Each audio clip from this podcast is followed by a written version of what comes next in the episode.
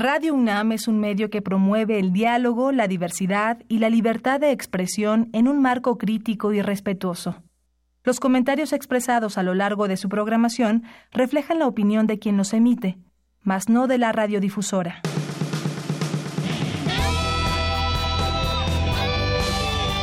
Prisma RU.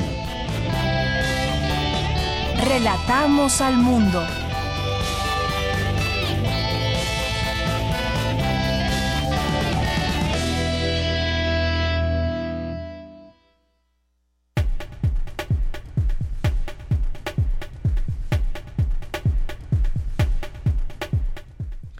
Tal? Muy buenas tardes. Gracias por acompañarnos, por seguir en nuestra señal de Radio UNAM. Estamos iniciando el programa Prisma RU en el 96.1 de FM y en www.radio.unam.mx. Mi nombre es Deyanira Morán. Sean todos ustedes bienvenidos. Listo todo el equipo también para llevarles a usted la mejor información o la información que podemos rescatar todos los días de los asuntos nacionales, internacionales, culturales. También, por supuesto, la información primordial para este espacio, que es la información de nuestra universidad. Ayer ya comentábamos sobre esta numerosa marcha. Y bueno pues la cifra final que se da las cifras oficiales 30.000 personas que participaron. Y bueno pues un evento muy conmovedor bajo un solo grito y es en contra de la violencia. Bien pues vamos a vamos a seguir el día de hoy comentando muchos temas que tienen que ver con nuestra universidad. Y vamos a platicar también con el escritor y experto en movimientos estudiantiles eh, Fabrizio Mejía Madrid que vamos a comentar con él hoy, pues muchos movimientos estudiantiles que han tenido, eh, pues han dejado huella a lo largo de la historia en muchas partes del mundo. Y bueno, pues aquí tenemos también nuestro movimiento de 1968. Acaba de escribir recientemente un libro al respecto y tendremos oportunidad de platicar con él el día de hoy.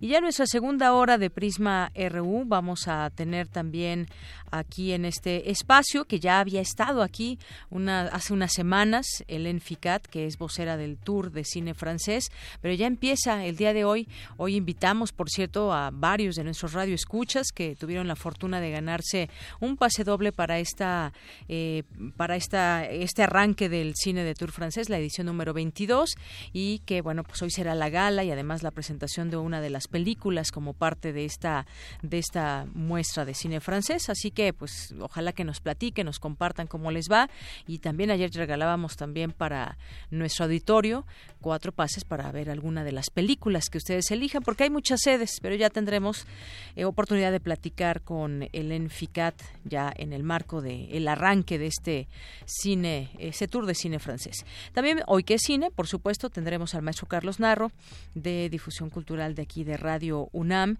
así que pues no se pierda también esta sección. Hoy también día de diversa versión con Ruth Salazar, que el día de hoy nos va a hablar sobre el purple washing. ¿Qué es esto? Bueno, pues en campañas publicitarias, campañas publicitarias que toman el feminismo como moda, pero ya nos, nos lo platicará en esta sección de diversa versión. Por supuesto, también tendremos la sección de cultura. En esta ocasión, mi compañera Tamara Quiroz entrevistará a Jorge Ponce de la obra Piano Bar. Y pues quédese con nosotros. También tendremos las actividades que nos va a platicar Saúl López Lavín, encargado de enlace con los medios y la prensa de la Fonoteca Nacional. Nos invitará a las actividades de la Fonoteca Nacional. Así que no se lo pierda. Y por supuesto también esperamos su participación, ya sea vía telefónica, a través del 55 36 43 39 o a través de nuestras redes sociales en arroba PrismaRU y PrismaRU en Facebook. Ahí estamos muy pendientes de ustedes. Mientras tanto, pues nos vamos al resumen informativo de este día. Relatamos al mundo. Relatamos al mundo. En este jueves 6 de septiembre del año 2018, en los temas universitarios, analizan en la UNAM la interacción entre las organizaciones actuales y el presidente electo de México, Andrés Manuel López Obrador. En unos minutos, los detalles con mi compañera Dulce García. Ofrece la Confederación Nacional de Productores de Maíz bajar su precio para apoyar la canasta básica en el Consejo Nacional de la Cadena de Valor en México. Cindy Pérez Ramírez con la información más adelante y detectan dispersión de palma de aceite africana en la reserva de la biosfera en Chiapas. Cristina Godínez nos ampliará esta información. En los temas nacionales, a un año de los sismos de septiembre, no hay datos para documentar el rastro de al menos 2.767 millones de pesos de los casi 4.000 que donatarias ofrecieron o recibieron más bien de ciudadanos extranjeros, así como de la iniciativa privada para apoyar a los damnificados. El secretario de Economía, Ildefonso Guajardo, aseguró que el sector automotriz mexicano quedó blindado de posibles aranceles impuestos por Estados Unidos a través de una carta adjunta al Acuerdo de Libre Comercio. La fracción parlamentaria de Morena en el Senado de la República presentó una iniciativa de reforma a la Ley de Aguas Nacionales para revertir cualquier proceso encaminado a la privatización del servicio de agua potable. En un desplegado, 300 personas y 45 organismos empresariales del estado de Chihuahua demandaron apoyo al presidente electo Andrés Manuel López Obrador en el caso de Alejandro Gutiérrez, exonerado por un presunto desvío de 250 millones de pesos. El Partido Verde, aliado del PRI en las elecciones del 1 de julio, reveló que negoció con Morena cederle cinco diputados para que ese partido lograra la mayoría absoluta en la Cámara Baja y con ello asumiera el control legislativo y administrativo de San Lázaro bueno, pues cómo van ahí cambiando algunas, algunos tiempos o simplemente cambiamos de siglas, cambiamos de colores, siempre, cosas que siempre hemos visto a lo largo de, de muchos años, no es algo, no es algo nuevo, y bueno, pues ahí está esta información desde la Cámara de Diputados, que por cierto ya les hace un llamado ahí Andrés Manuel López Obrador a que no, no conviertan en un antro el Congreso de la Unión. En más información, colapsado el sistema de salud en Tabasco debido al paro de labores que realizan desde el pasado lunes los más de 13.000 trabajadores por la falta de pago del gobierno estatal. Esta mañana, padres de familia con niños que bloqueaban la avenida Eje Central a la altura de Belisario Domínguez fueron desplegados, replegados por policías capitalinos. Debido a la onda tropical número 35 frente a costas de Jalisco y la onda 36 al oriente de la península de Yucatán, se prevén tormentas y posibles granizadas en el occidente, centro y sur del país. En temas de economía, los principales negociadores comerciales de Estados Unidos y Canadá tendrán un segundo día de conversaciones este jueves sobre la actualización del Tratado de Libre Comercio de América del Norte. En los temas internacionales, la administración de Donald Trump presentó una propuesta para eludir el límite de detención de 20 días que tienen los migrantes menores de edad en Estados Unidos, con el fin de retenerlos por más tiempo para procesarlos, de acuerdo con el diario The Washington Post. En el mundo, más de 800.000 personas se suicidan al año y el problema se ha incrementado en niños y jóvenes, según la Organización Mundial de la Salud. Se calcula que cada 40 segundos una persona se quita la vida en alguna parte del planeta. Hoy en la UNAM, ¿qué hacer y a dónde ir? Mexicoamericanos que viven en el este de Los Ángeles en los años 40 son acusados de asesinato. Esto provoca una serie de revueltas y exacerba el racismo hacia la comunidad latina, que es vista con celo y desconfianza por la policía y la gente blanca de los alrededores. Esta es la premisa de la cinta Fiebre Latina, del director de cine y dramaturgo estadounidense Luis Valdés. Asiste a la función hoy a las 17 horas en el cinematógrafo del Chopo. La entrada general es de 40 pesos. Aún tienes tiempo de inscribirte a los cursos que se impartirán en la Casa del Lago en disciplinas como artes plásticas y visuales, cine, danza, fotografía, historia del arte, literatura, música, teatro y otros complementarios recreativos y deportivos de ajedrez, danza, ecología, yoga e infantiles. Todos los talleres son dirigidos a jóvenes de nivel medio superior, superior, adultos, adultos mayores y niños a partir de 6 años. Las inscripciones serán el próximo sábado 8 de septiembre. Para mayores informes consulta la convocatoria en www.casadelago.unam.mx. No te puedes perder la primera edición de Arcadia, muestra internacional de cine rescatado y restaurado, espacio de exhibición, estudio, reconstrucción y conversación sobre materiales fílmicos rescatados y restaurados, tanto en México como en el resto del mundo, teniendo como eje temático la conmemoración de los 50 años del movimiento estudiantil de 1968, así como la reflexión sobre los movimientos sociales que se llevaron a cabo en esa época. Su programación incluye la proyección de películas, algunas de ellas nunca antes exhibidas en nuestro país, cine silente musicalizado en vivo y la entrega de la medalla Filmoteca UNAM. Este festival se llevará a cabo del 25 al 30 de septiembre en distintos recintos universitarios. Todos los eventos serán de entrada libre. Consulta la programación completa en www.arcadia.unam.mx.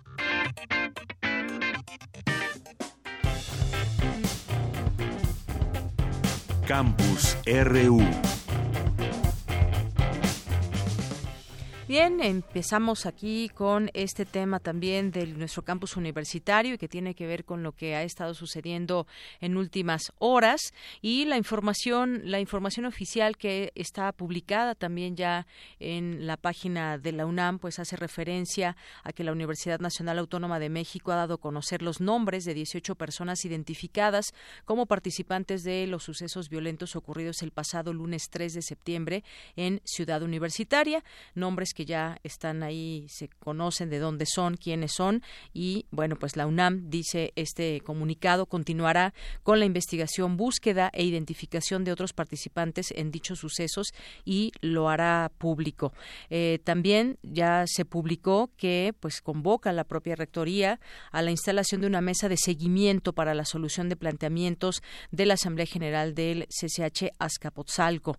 Para la rectoría de la universidad, los siete puntos que integran el pliego petitorio son aceptables y atendibles, por lo que convoca a los miembros de la Asamblea General del CCH, Azcapotzalco, a instalar una mesa de seguimiento para la solución de la totalidad de sus planteamientos. Se invita eh, a que esta mesa de seguimiento sea instalada en la Dirección General del Colegio de Ciencias y Humanidades con la participación de autoridades de la Administración Central de la Universidad. La Rectoría refrenda de esta manera su voluntad para dar solución a los problemas que aquejan a la comunidad universitaria. Bien, pues esto es lo que podemos decir hasta este momento y luego de haber dado también eh, puntual seguimiento a lo que está sucediendo en esta organización que están teniendo y llevando a cabo los estudiantes. Bien, y en distintas actividades que se llevan a cabo en nuestra casa de estudios, donde la mujer sigue viviendo represión, no existe una democracia real, asegura la antropóloga y especialista en género Marcela Lagarde. Durante la conferencia Feminismos e En América Latina. Mi compañera Virginia Sánchez con la información. Hola, ¿qué tal, Deyanira? Muy buenas tardes a ti y al auditorio de Prisma RU. La existencia del feminismo en América Latina se debe en gran medida a la búsqueda de innovación, de cambio político, democrático, por lo que donde la mujer sigue siendo reprimida, no existe una democracia real sino ficticia, enunciativa, que no tiene que ver con las posibilidades de relaciones sociales democráticas reales, de convivencia y de un orden de derechos sociales, económicos y políticos, y por la falta de una praxis real, es decir, de una formación política. Así lo señaló la reconocida antropóloga y feminista Marcela Lagarde durante la conferencia Feminismos e Interdisciplina en México y América Latina, que forma parte del Diplomado Internacional de Actualización Profesional Feminismos en América Latina, que organiza el Centro de Investigaciones Interdisciplinarias de la UNAM ese conjunto de derechos que a partir del siglo XX, finales del siglo XX, hemos ido aprobando en América Latina. Si yo pudiera decir a qué nos hemos dedicado, pues nos hemos dedicado a construir una conciencia crítica en mujeres sobre todo, pero también hombres. Es una construcción compleja, entre otras cosas porque hay poca tradición de formación política en América Latina. Hay una oposición absurda entre el activismo y la teoría y entonces hay quienes se decantan por el activismo y no por la teoría y entonces bueno pues si no van al activismo con una buena teoría con qué van o sea requerimos pensar para pensar y pensar para actuar en cuanto al concepto de feminismos colocado en el debate político, dijo que se habla en plural al reivindicar una diversidad de orígenes, de teorías y de grupos que reivindican un feminismo particular en contra del que llaman feminismo hegemónico, presentándose algunas veces lo que ahora también se ha denominado como feminismo radical, el cual también nos detalla Lagarde. Yo le llamo extremista a grupos en América Latina que se autodenominan feministas, van a los espacios feministas, pero su principal opositor no es el patriarcado, digamos, sino es el feminismo hegemónico. Entonces, desarrollan discursos contrarios al feminismo y se asumen como feministas de de veras de a verdad. La onda es que puede confundir mucho porque tienen un discurso romántico, desde luego bucólico, que pega mucho entre personas afines a la ruralidad de su país, afines a la etnicidad de su país y desde luego en países como México, Guatemala, también en Brasil, tienen grupos que empatizan con esa rotunda enemistad con el feminismo que llaman hegemónico. Hasta aquí la información. Muy buenas tardes. Gracias, Vicky. Muy buenas tardes. Vamos a continuar con más información. La palma de aceite africana es una amenaza para la reserva de la biosfera, nos dice aquí un, un eh, radio escucha que nos está sintonizando, que no lleva acento biosfera, que es biosfera. Dice eh, esta nota que la reserva de la encrucijada alerta especialista de la UNAM y mi compañera Cristina Godínez con los detalles. ¿Qué tal, Deyanira? Muy buenas tardes. La Reserva de la Biosfera en Chiapas es una de las regiones más ricas, diversas y productivas del país. Sin embargo, se ve amenazada por la invasión de la palma de aceite africana. Antonio Castellanos Navarrete, del Centro de Investigaciones Multidisciplinarias sobre Chiapas y la frontera sur, se ha enfocado en el estudio de la siembra de palma de aceite y señala que su cultivo se extendió a raíz de que el gobierno chiapaneco, a principios de la década de los 80, se unió al programa mesoamericano de biocombustibles, pero debido al alto costo del procesamiento, el fruto de la planta ahora es comercializado para la elaboración industrial de otros productos. El universitario fue invitado por Naturaleza y Redes a elaborar un mapa donde se identificó los sitios con presencia de palma de aceite en la zona natural protegida. Fue así que se detectaron 469 plantas con una edad promedio de 5 años encontramos la presencia de la palma de aceite de la palma africana como especie invasora en la reserva. Las semillas de palma de aceite son transportadas por el agua al interior de la reserva de la encrucijada y se establecen naturalmente. Se establece como una especie que es eh, invasora en la reserva y tenemos de hecho un mapa de todos los puntos donde hemos encontrado palma al interior de la reserva. Entonces ese mapa, ese trabajo se publicó con la CONAM porque ese es uno de los grandes impactos que no se conoce y del cual no se habla. En el debate internacional ese no es un proceso que se haya verificado en muchos lados y no hay en los programas acciones para evitarlo. Castellano Navarrete comenta que los ejidatarios juegan un papel importante en el cultivo de esta planta, debido a la importante fuente de ingresos que les representa. El doctor Castellanos comenta que el problema se acentúa porque en ciertos periodos del año, cuando a los ejidatarios les es imposible vender los frutos, se favorece la presencia de semillas en el suelo, que pueden ser arrastradas por el agua en caso de inundaciones hacia la reserva. Deyanira, este es mi reporte. Buenas tardes. Muchísimas gracias, Cristina Godínez. Bueno, pues ya aquí Epode Sicuti es quien nos escribe. Ya lo buscamos aquí, ya nos dejó un poco con la duda. Ambas son correctas, Epode, según aquí el Internet y Wikipedia. Biosfera, eh, con acento o sin acento, que sería biosfera o biosfera, ambas son correctas. Muchas gracias por estar, estar pendiente y atento y hacernos esta observación. Bien, vamos ahora con Cindy Pérez Ramírez. Presentan en el Museo del Estanquillo la exposición temporal ¿Actuamos como caballeros o como lo que somos? El humor en el cine mexicano. Adelante, Cindy, buenas tardes. ¿Qué tal, Deyanira? Me da mucho gusto saludarte a ti y a todos nuestros radioescuchas aquí en Prisma RU. Tras su exhibición en 2016 en la Galería de la Cineteca Nacional, Actuamos como caballeros o como lo que somos, el humor en el cine mexicano ha viajado a Tijuana y Monterrey y ahora toca el turno al Museo del Estanquillo en honor a la cinefilia de su fundador, Carlos Monsiváis. Integrada por cerca de 500 piezas, la exposición rinde especial homenaje a tres iconos de la comedia, Mario Moreno Cantinflas, Germán Valdés Tintán y Mantequilla. Es Rafael Barajas El Fisgón, curador de la exposición. Yo estoy convencido de que Carlos hubiera querido que esta exposición se hiciera aquí. Carlos era un cine, él se definía como bibliófilo en primer lugar y en segundo lugar como cinéfilo. Tenía un gran sentido del humor y mucho de su sentido del humor venía justamente del cine mexicano, entonces era un conocedor. El guion curatorial tiene eh, una estructura peculiar porque efectivamente busca rescatar cuáles son los orígenes del humor en el cine mexicano y la investigación nos llevó a lugares muy curiosos, por ejemplo, tiene sus antecedentes en el teatro, en las artes escénicas y esto. Y entonces pudimos rastrear este, hasta en la colonia autores notables, ¿no? Es decir, Juan Ruiz de Alarcón, uno de los grandes escritores de comedia del siglo de oro español, pues es mexicano. Sor Juana hizo una espléndida comedia, Los empeños de una casa.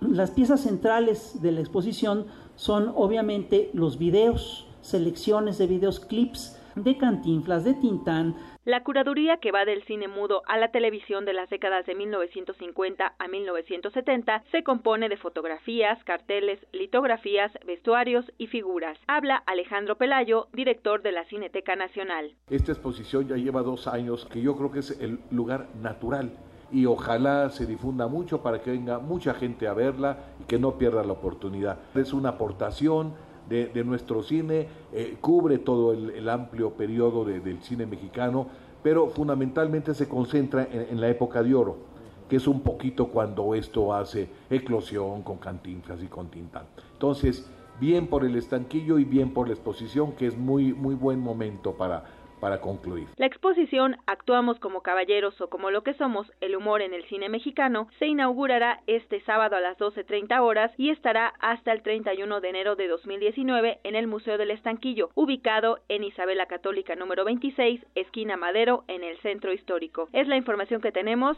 Muy buenas tardes. Gracias, Cindy. Muy buenas tardes. Queremos escuchar tu voz. Nuestro teléfono en cabina es 55 36 43 39. Porque tu opinión es importante, síguenos en nuestras redes sociales, en Facebook como Prisma RU y en Twitter como arroba PrismaRU. Relatamos al mundo. Relatamos al mundo. Continuamos una de la tarde con 26 minutos y bueno, pues eh, este lunes comenzamos aquí en Prisma RU a transmitirle eh, una cápsula sobre el 68 en voz de quienes estuvieron presentes en algún momento de este movimiento, en muchos momentos o durante todo el movimiento e incluso el propio 2 de octubre. Y bueno, pues traemos hoy a la reflexión el cómo entender estos este movimiento y otros movimientos también que se gestaron ese mismo año en otros otros países o incluso en otros momentos de la historia en el mundo. Vamos a platicar sobre ese tema con Fabrizio Mejía. Él es escritor y experto en movimientos estudiantiles. ¿Qué tal, Fabrizio? Bienvenido a este espacio. Muy buenas tardes. Hola, doña Mira, ¿cómo estás? Muy bien, muchas gracias. Además, acabas de escribir un libro que hace referencia justamente al 68 y que, pues bueno, refleja voces, rostros, eh, más allá del 2 de octubre. Sí, bueno, el libro es una novela eh, sobre el 68, que es, digamos, eh, uno de los eh, movimientos eh, por sus propias características pues más documentados de, la historia de, del país, ¿no? Este, hay, eh, digamos, los eh, tres testimonios importantes son el de Elena Poniatowska, La Noche Tlatelolco, Días de Guardar de Monsiváis, eh, la estela de Tlatelolco de Raúl Álvarez Garín y la parte documental, pues la de Fere de Monsiváis con parte de Guerra 1 y 2, más las 5.000 páginas de el archivo de la Fiscalía Especializada para Delitos del Pasado, que dirigió el doctor Ignacio Carrillo. Y bueno, ya con eso tienes como la documentación de lo que sucedió eh, bastante detallada eh, en el 68. Y entonces yo decidí hacer una novela, eh, yo nací ese año, eh, y decidí hacer una novela por dos razones. Una, porque me hubiera encantado estar en el 68 y la única manera que tengo a la mano, como no tenemos eh, eh, máquinas del tiempo, eh, pues es escribir sobre eso. Y la, la otra razón es que el 68 es eh, en muchos sentidos un mito fundador de muchas cosas de la eh, del México contemporáneo.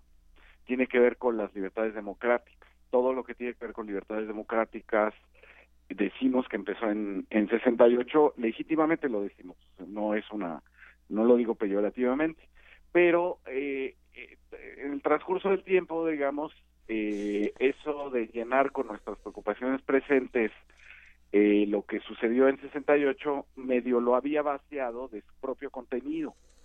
Y entonces la idea de mi novela es decir, a ver, vamos a llenar otra vez el 68 del 68, es decir, de un movimiento que duró 123 días, aunque solo se recuerda el último, que pues es la matanza de Tlatelolco, y que en realidad fue pues un estallido que tiene que ver con eh, un México antiautoritario que está eh, protestando por la represión de los cuerpos policíacos del gobierno de Díaz Ordaz y que finalmente lo que está haciendo al manifestarse públicamente sin convocatoria de nadie, sin convocatoria ni de partido, ni del partido, nada más había uno, ni de los sindicatos, eh, sino simplemente salir a la calle, los estudiantes, lo que están haciendo al manifestarse es eh, defender su derecho a manifestarse. Entonces creo que en ese sentido, digamos, es tan puro el ejercicio de esa soberanía de los estudiantes en 68 que había que llenarlo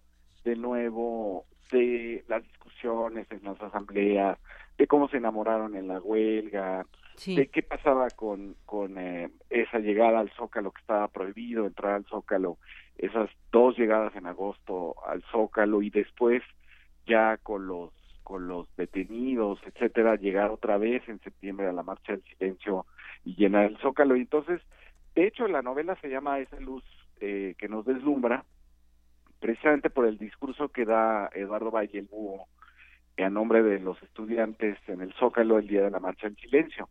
Eh, Eduardo Valle era el representante de Economía ante el Consejo Nacional de Huelga y eh, él dice al principio eh, bueno, que la libertad que han vivido en esos días, está refiriendo todo agosto, eh, es porque la han, han, tomado la decisión de ejercerla ellos mismos, ¿no? Pero dice, no dejemos que esta luz nos deslumbre, porque lo que está diciendo es, eh, podemos estar muy emocionados de llenar el zócalo tantas veces y del apoyo de la gente, etcétera, pero eso no quiere decir que vayamos a triunfar. Eso no quiere decir que las amenazas de Díaz Ordaz en el informe presidencial del 1 de septiembre del 68 no se vayan a cumplir. Entonces, por eso yo le pongo así, porque es una luz que nos sigue deslumbrando, pero efectivamente eh, hay que recordar, digamos, que el 68 es una gran victoria cultural y moral del de, antiautoritarismo en México, pero es una derrota política, ¿no? Es decir, el movimiento es derrotado políticamente eh, con la matanza de, Tlatelolco, ¿no? Así es. Bueno, pues ahí está eh, este libro que también pues podemos leerlo y, ya con esta introducción que, que nos das, pues ahí están las voces distintas de quienes en preguntas. Somos todo oídos al 55 36 43 39 o a, a nuestro, nuestras redes sociales arroba Prisma RU Prisma RU en Facebook. Vamos a platicar también con Julio Velázquez, él es coordinador de la unidad canina de la UNAM. El perro Jerry representará a la UNAM en un mundial de perros de rescate.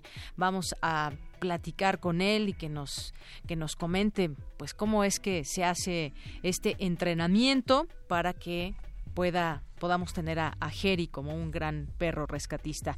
También vamos a tener en nuestra segunda hora de Prisma RU, mucho se ha, estado hablando del TLC, si ya escuchó usted las noticias, no solamente aquí, quizás en distintos medios, en facultades, en, las distintas universidades también, cómo iba permeando cada vez a más sectores de la sociedad. Eso es quizás también importante traerlo ahora a platicar el tiempo que duró este movimiento, Fabrizio. Sí, fue un movimiento eh, muy intenso, digamos. Cambiaron las cosas muy rápido al interior del movimiento y también en las respuestas eh, cada vez más eh, endurecidas del, gobierno de Díaz Ordaz. Eh, y en realidad, pues bueno, para hacer un movimiento que, que tiene ese impacto en la lucha contra el autoritarismo, eh, pues eh, no sé si es corto o es largo. me quedé pensando con tu pregunta porque, por ejemplo, yo participé en la huelga de 21 días de la UNAM en el 87 contra las medidas del doctor eh, Jorge Carpizo, el llamado CEU. Eh, y ese movimiento, por ejemplo, como no sufrimos ningún tipo de represión, es más, en ese momento, digamos, el, el regente que era Manuel Camacho Solís, que entonces descanse, eh, ni siquiera eh, ponía a la policía en la calle para no provocarnos, ¿no? Y entonces, eh, como no tuvo, tuvimos ningún tipo de restricción a, las eh, eh, protestas, que eran realmente protestas universitarias. En el caso del 68 eran propuestas de la vida, digamos. Claro, que ya abarcaban mucho más ámbitos. Querían cambiar la vida del país, querían cambiar el régimen autoritario. El régimen, la manera en que se practicaba la justicia, es decir, era muchísimo más ambicioso y con un horizonte impresionante. Eh, nosotros no, nos, el TEU era, queríamos eliminar unas restricciones que había aprobado el Consejo Universitario eh, en una madrugada. Y entonces, bueno, en ese sentido tampoco éramos muy peligrosos, pero eh, ese movimiento, por ejemplo, cuando no tuvo la represión, el Consejo Estudiantil Universitario organizado de la misma manera que se organizó el, el Consejo Nacional de Huelga, si tres por escuela, en una asamblea plenaria que revisaba los eh, resolutivos de las asambleas de las escuelas.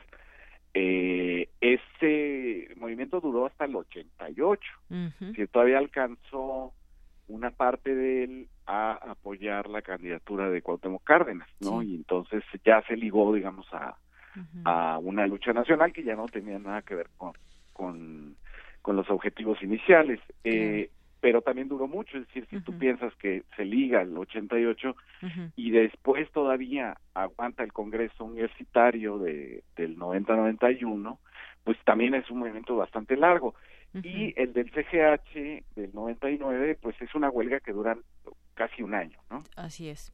Oye, Fabricio, y pues finalmente las nuevas generaciones también necesitan nuevos referentes que les ilustren su pasado y si vemos también movimientos estudiantiles en el mundo, pues hay hay varias referencias. Estuvo, por ejemplo, el movimiento de estudiantes contra la guerra de Vietnam, el Mayo francés del 1968, el 68 de Praga, eh, la derrota estudiantil de Franco, en fin, hay varios varios referentes que podemos tomar en cuenta y de los cuales pues se aprende y también aunque no hayamos quizado, quizás vivido en esos en esos años, pues son referentes que tenemos a través de libros, a través de eh, algunos documentos, eh, a través de incluso de muchas imágenes, ¿no? Que nos que nos ilustran, pues qué es lo que pedían los estudiantes en, en su momento en cada país y, y las diferencias o también algunas eh, cosas más similares que pudieran englobar en, en las protestas, ¿no? Sí, el, el 68 mexicano eh, es, es, digamos, en, en, lo que tiene de semejanza con el resto, con Praga, con París eh, y con eh, el, los, las marchas en contra de la guerra de Vietnam y por los derechos civiles de los afroamericanos en Estados Unidos, es que eh, lo que está, están diciendo más o menos lo mismo. Es decir, en México, por ejemplo, Díaz Ordaz lo que dice es les, les encargo, ahí les encargo una modernidad despolitizada.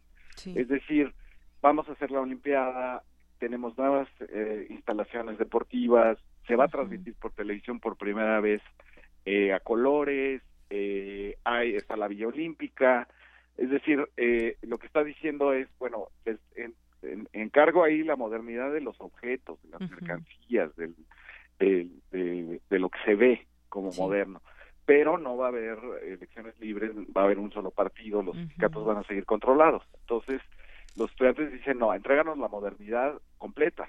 Nosotros queremos ser ciudadanos, etcétera. Y creo que eso es básicamente lo que pasa en, los demás países.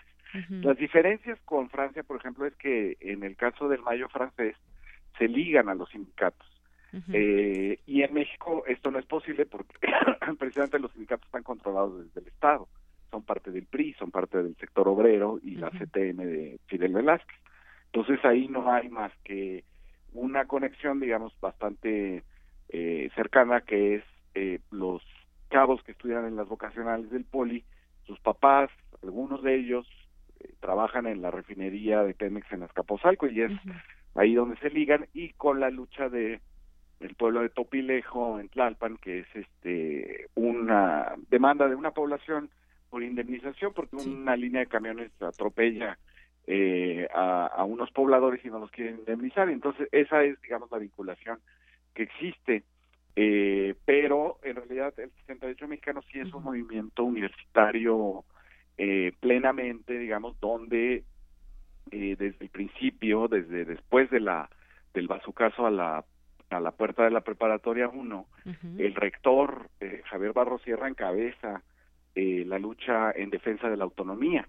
Entonces, es un movimiento donde, como decía Monsiváis, eh, donde el, se le arrebata el, nacionalismo, que era en realidad patrioterismo, a Díaz Ordaz y se, eh, se, se, se, reconstruye en la universidad, adentro de la universidad, eh, en torno a eh, el rector, en torno a, a los maestros, ¿no? El famoso grito del 15 de septiembre de Berto Castillo en la explanada de rectoría, donde, bueno, pues eh, esta semana sucedieron eh, eventos que nos recuerdan eh, el 68, eh, por lo de, lo digo por lo del paro de ahorita de la Unión, eh, ¿no? En contra de los porros. Sí.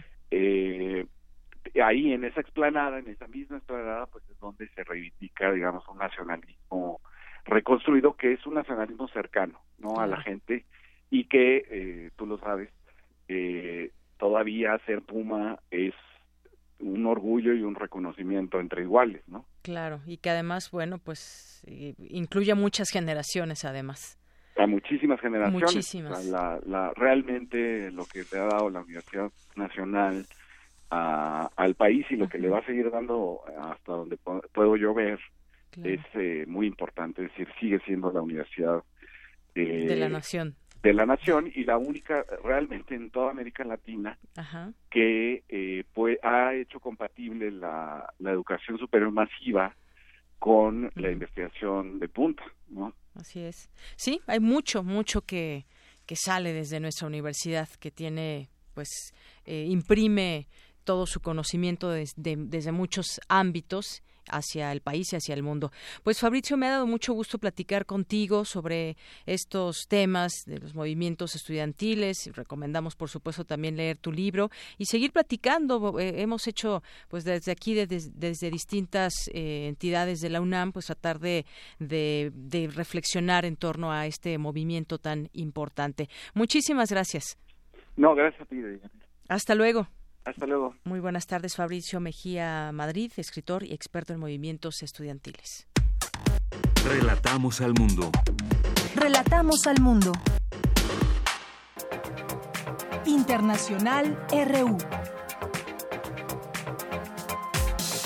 Después de que un alto cargo de la Casa Blanca publicara una carta anónima en el diario The New York Times titulada Soy parte de la resistencia en la administración Trump, en la cual se afirmaba que el presidente muestra poca afinidad con los ideales de la libertad, así respondió Donald Trump.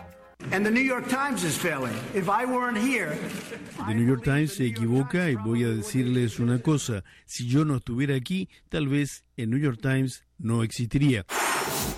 Al menos nueve personas fallecieron y 32 desaparecieron luego del terremoto de 6.6 grados de magnitud que azotó ayer la isla de Hokkaido en Japón. Hoy se suscitó otro sismo de 7.8 grados, ahora en las islas de Fiji. Tenemos que vencer los prejuicios, abrazar la inclusión y garantizar la igualdad de derechos. Con esta frase, el magistrado que encabeza el Tribunal Supremo daba a conocer que se despenalizó la homosexualidad en la India al eliminar una ley británica con más de 150 años de existencia que castigaba los actos contra natura y criminalizaba con penas de cárcel las relaciones entre personas del mismo sexo después de que la premier británica Theresa May diera a conocer los nombres de dos sospechosos como responsables del envenenamiento de un doble espía ruso y su hija, el gobierno de Rusia aseguró que su país está dispuesto a colaborar con la investigación, a pesar de que considera que Gran Bretaña manipula la información. Habla su portavoz. No creo que Rusia vaya a hacer nada. Nuestra posición la posición de nuestros servicios secretos es que no habrá ningún tipo de reacción. No diremos sí o no. No tomaremos ninguna decisión ni daremos ningún paso. Y lo que es mucho más importante en realidad, cada día vemos intentos por parte británica de que empeoren las relaciones entre Gran Bretaña y Rusia. El gobierno de Paraguay anunció que devolverá la sede de su embajada en Israel a la ciudad de Tel Aviv, cuatro meses después de su decisión de mudarla a Jerusalén. El canciller paraguayo Luis Castiglioni lamentó la decisión del gobierno de Israel de cerrar su embajada en el país sudamericano a modo de represalia. Yo creo que no, no tendrían por qué molestarse nuestros hermanos y amigos de Israel. No hay que dejar de olvidar que el voto del Paraguay fue el voto decisivo para la creación del Estado de Israel. La Organización de Naciones Unidas para la Coordinación de Asuntos Humanitarios alertó que el enclave palestino que se encuentra en la franja de Gaza podría sufrir un colapso catastrófico de los servicios básicos si no logran conseguir los recursos para adquirir combustible. Con audios de Radio Francia y Telesur, las breves internacionales con Ruth Salazar. Prisma RU. Relatamos al mundo. Continuamos una de la tarde con 44 minutos. Tenemos en la línea telefónica, le agradezco mucho, nos tome esta llamada a Saúl López Lavín, encargado del enlace con los medios, la prensa de la Fonoteca Nacional. ¿Qué tal, Saúl? Bienvenido a este espacio de Prisma RU de Radio UNAM. Hola, Yanira, buena tarde. Un saludo a la, de la Fonoteca Nacional a las escuchas de Radio UNAM. Muchísimas gracias. Bueno, pues la Fonoteca Nacional que promueve la cultura de la escucha y el sonido y tiene distintas actividades. Nos gustaría que nos compartas pues las próximas actividades de la Fonoteca Nacional. Claro, primeramente agradecemos mucho a la Universidad de Prisma RU al brindar esa oportunidad a la Fonoteca para difundir sus actividades. Mira, el día de hoy, jueves 6, comenzamos a las 19 horas el Grupo Semilla, con motivo de su decimoquinto aniversario, nos ofrece, nos presenta un concierto de música de la región del Sotavento, con incorporaciones de ritmos urbanos, al ser ellos de creación citadina. Y el día de mañana, y acorde con los ánimos patios, presenta la Fonoteca Nacional el grupo Los Tres Huastecos, esto celebrando la música tradicional de nuestro país. Ellos gentilmente nos presentan un concierto en el que recorren musicalmente algunas de nuestras regiones de gran riqueza musical.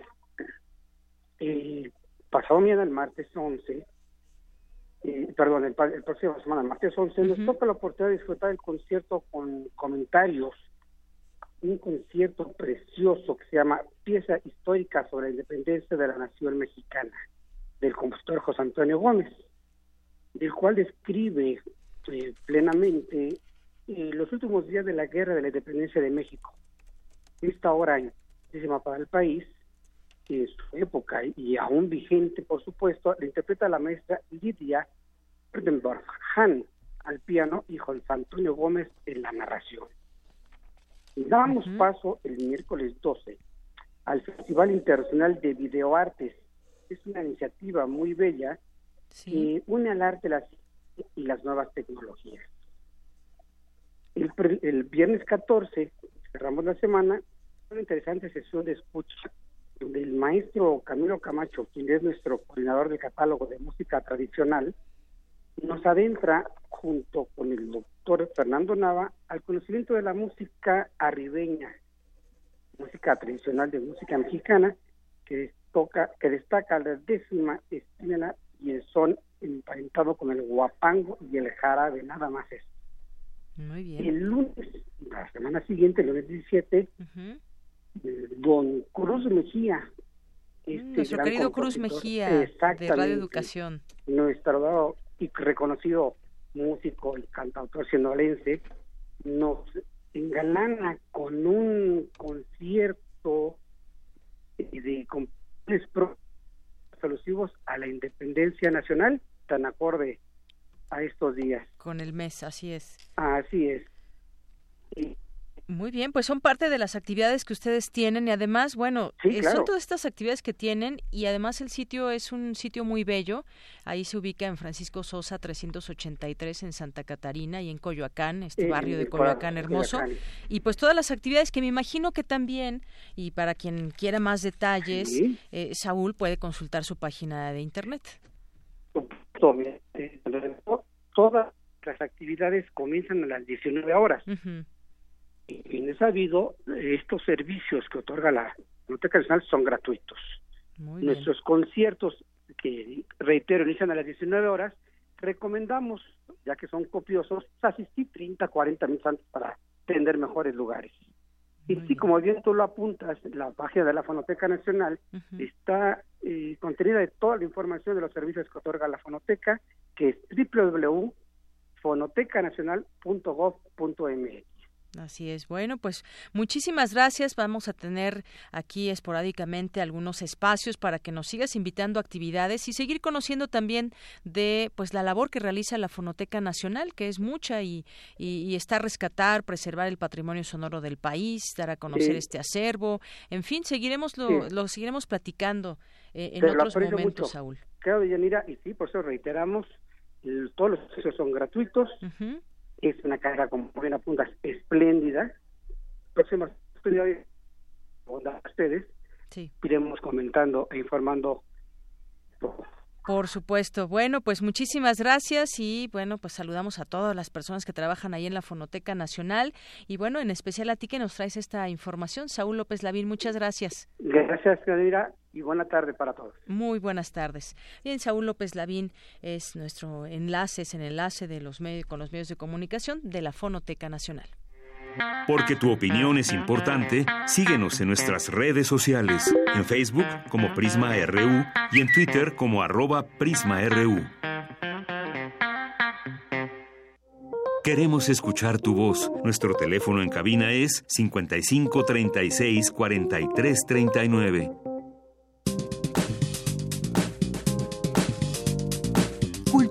RU.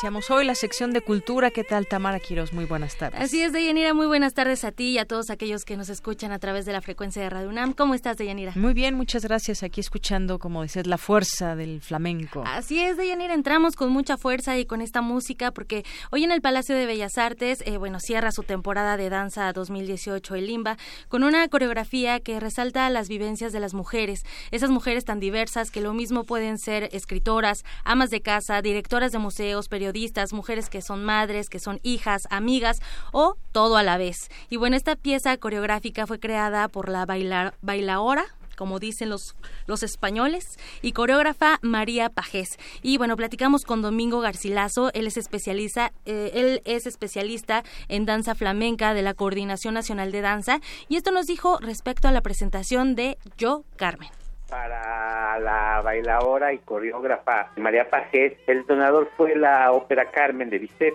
De ahí ella dice, quiero hacer yo Carmen bajo la perspectiva de ella misma. Entonces, por eso el yo Carmen, yo Carmen, yo María Pajés, yo la mujer actual, la mujer contemporánea, la sensualidad, la fuerza del flamenco, los sentimientos, el papel que desempeña ahora la mujer en la actualidad. Entonces, toda esta mezcla lo van a ver reflejado dentro de 10 cuadros de flamenco que lleva a la vez música de, de la ópera Carmen llevada al flamenco, más aparte, música tradicional flamenca, son seis bailadoras en escena y hay ocho músicos en vivo, entonces el trazo coreográfico y la fuerza de la mujer, tanto en los trabajos y entonces se refleja mucho en este trabajo de la pajez. Entonces yo creo que sí es imperdible el espectáculo de Yo Carmen.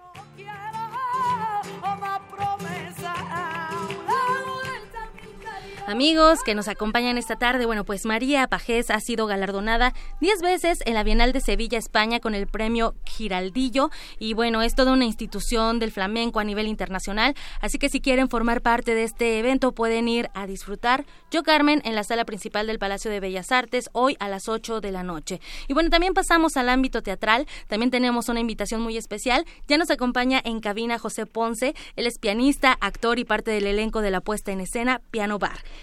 ¿Cómo estás, José? Hola, ¿qué Bienvenido. tal? Muy bien, muchísimas gracias. Muy contento de, visitarlos aquí en Radio UNAM. Al contrario, gracias a ti por venir a nuestra cabina. Y oye, al escuchar Piano Bar viene a mi mente uno de estos sitios donde uno va a cantar y, y va a cantar de una forma diferente, donde lo podemos decir que es un poco catártico. Sí, a desahogarse, pero donde uno se desahoga, donde no hay prejuicios, donde no se juzga a nadie, en donde no hay temores y se saca como esas vivencias que uno tiene a través de las canciones, a través de pues de las frases poéticas, de los acordes, de la armonía, todo eso. Donde uno puede compartir también secretos. Pero a ver, mejor cuéntanos tú de qué va la, la pues, puesta en escena. Pues mira, la, la, obra va justo de un piano bar. Lo que nos encantaba del piano bar es que en estos lugares siempre hay personajes muy interesantes donde no sabes qué secretos o qué carga traen, qué carga emocional traen y que sin embargo están atrapados a este tipo de lugares.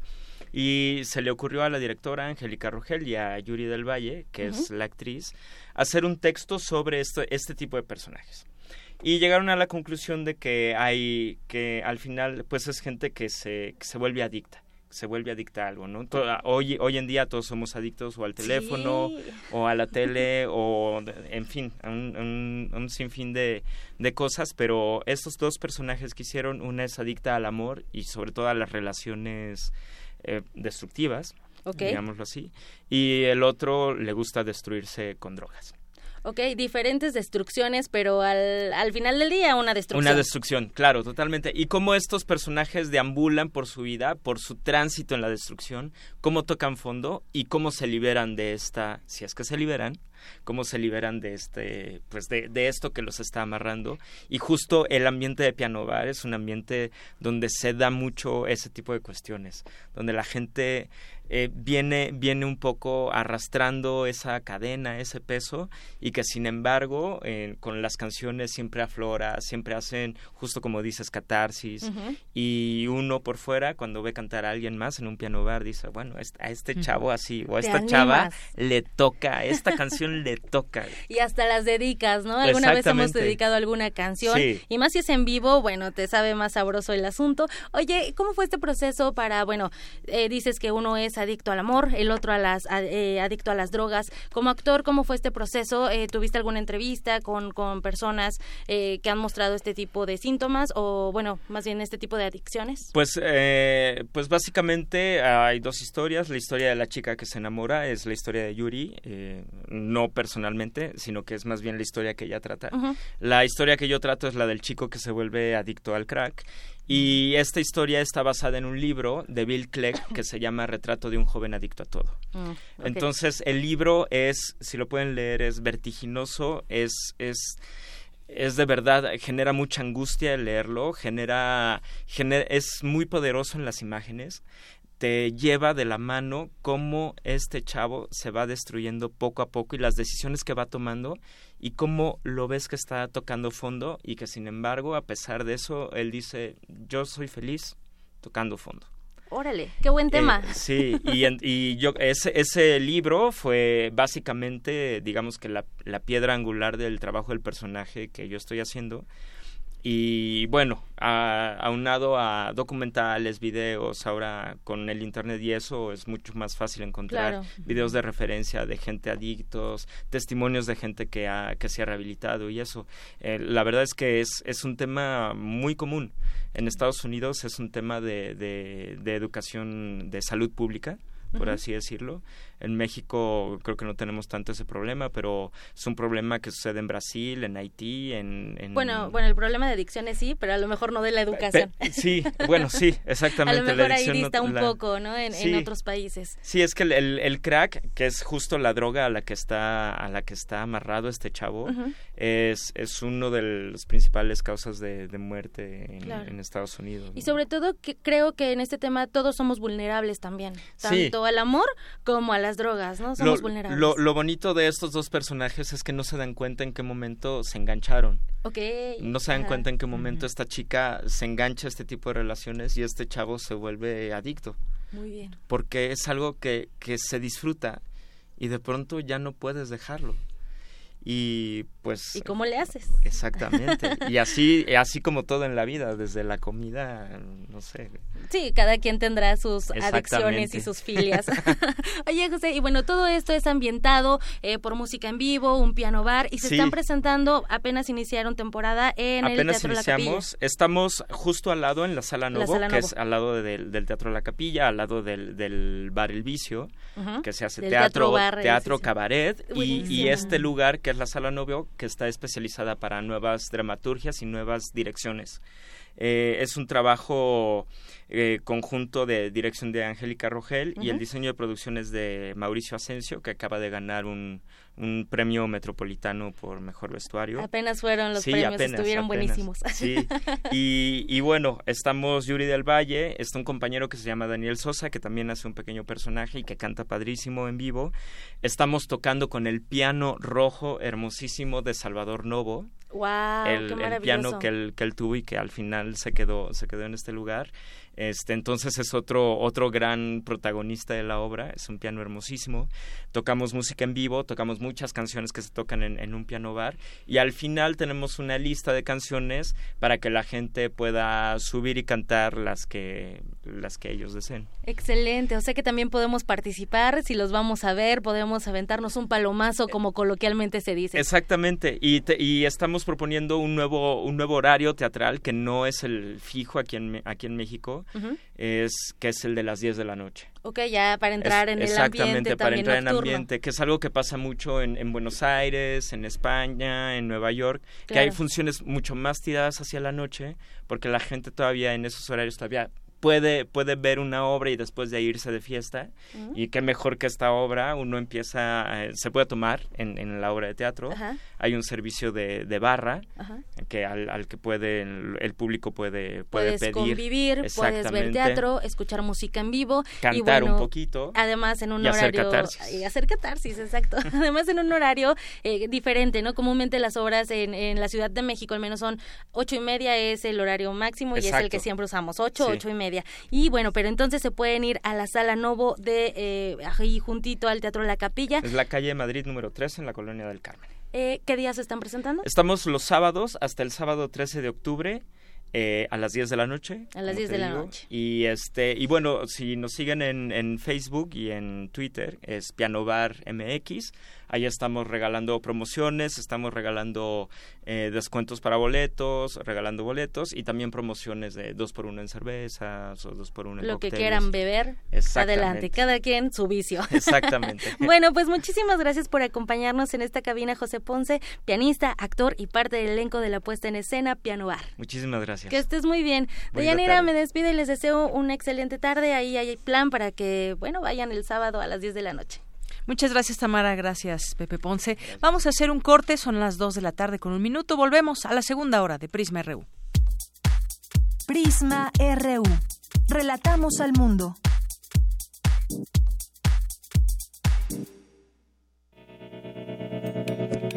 Universidad Nacional Autónoma de México. La Universidad de la Nación.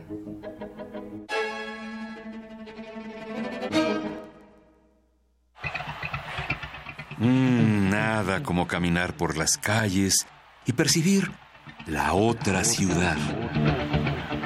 Esa alternativa escondida entre el bullicio y el asfalto. Se parte de Escaparate 961. La revista cultural que te ofrece las otras opciones. Viernes a las 15:15 por el 96.1 de FM. Radio UNAM, Experiencia Sonora.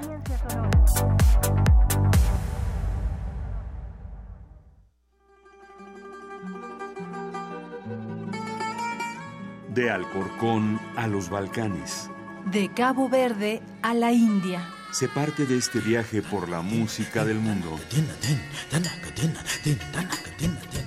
Mundofonías. Una expedición de Araceli Zigane y Juan Antonio Vázquez. Sábados a las 18 horas por el 96.1 de FM. Radio UNAM, Experiencia Sonora.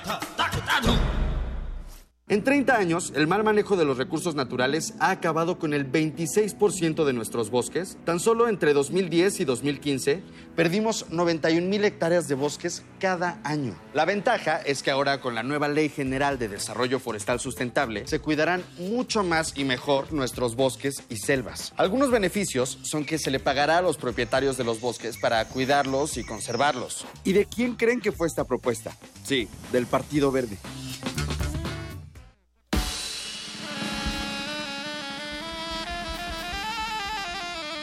Obscuro, el barro. La tierra de nuestros padres y hermanos. La vena de África que llevamos dentro. Adéntrate en un terreno que te hará bailar. Conoce a Selva Negra, jazz latino con extracto afroantillano. Viernes 7 de septiembre a las 21 horas en la sala Julián Carrillo. Entrada libre. Sé parte de Intersecciones. Radio UNAM. Experiencia sonora.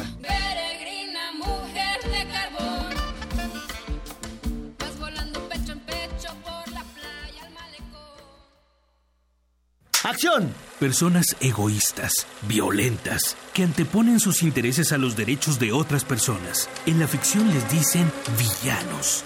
Y en la realidad, para celebrar su séptima edición, Little México Film Festival 2018 convoca a todos los estudiantes o realizadores audiovisuales independientes a participar en su certamen de cortometraje. Tema corrupción. Una organización francesa y la Unión Europea. Eh, el programa se llama Dibujando la Paz y la Democracia y, y se va a facilitar a todos aquellos que, que nos gustan acompañar el, el, la metodología. Además, hay otros talleres lápiz y papel, que es un, un tema que a nosotros nos, nos encantaría facilitar y compartir con el público. Dibujando el cuerpo de la mujer, donde vamos a poder hablar sobre aquellos estereotipos y todas estas figuras que se han construido a partir de Queremos escuchar tu voz. Nuestro teléfono en cabina es 55 36 43 39. Porque tu opinión es importante, síguenos en nuestras redes sociales, en Facebook como Prisma RU y en Twitter como arroba PrismaRU.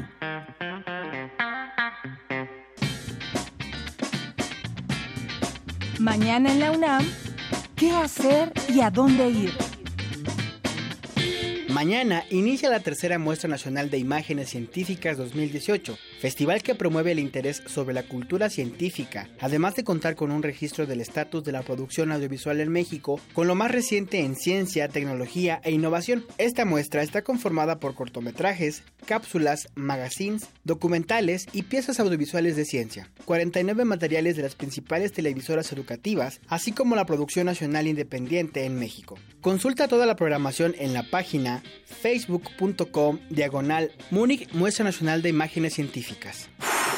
Si eres profesional de cualquier campo de las ciencias de la comunicación o te gustaría aprender más acerca del cine, te recomendamos el curso Apreciación del cine a través de su historia, donde podrás aprender un panorama vasto de la historia del séptimo arte y las herramientas teóricas para poder apreciar la formación, consolidación y evolución del lenguaje cinematográfico. Este taller será impartido por la doctora Ileana del Carmen Ortega, quien tiene una vasta experiencia en la investigación y docencia de la cinematografía. Las sesiones serán los días sábados del 8 de septiembre al 8 de diciembre en el Museo Universitario del Chopo. Para mayores informes, visita el sitio www.cultura.unam.mx diagonal eventos.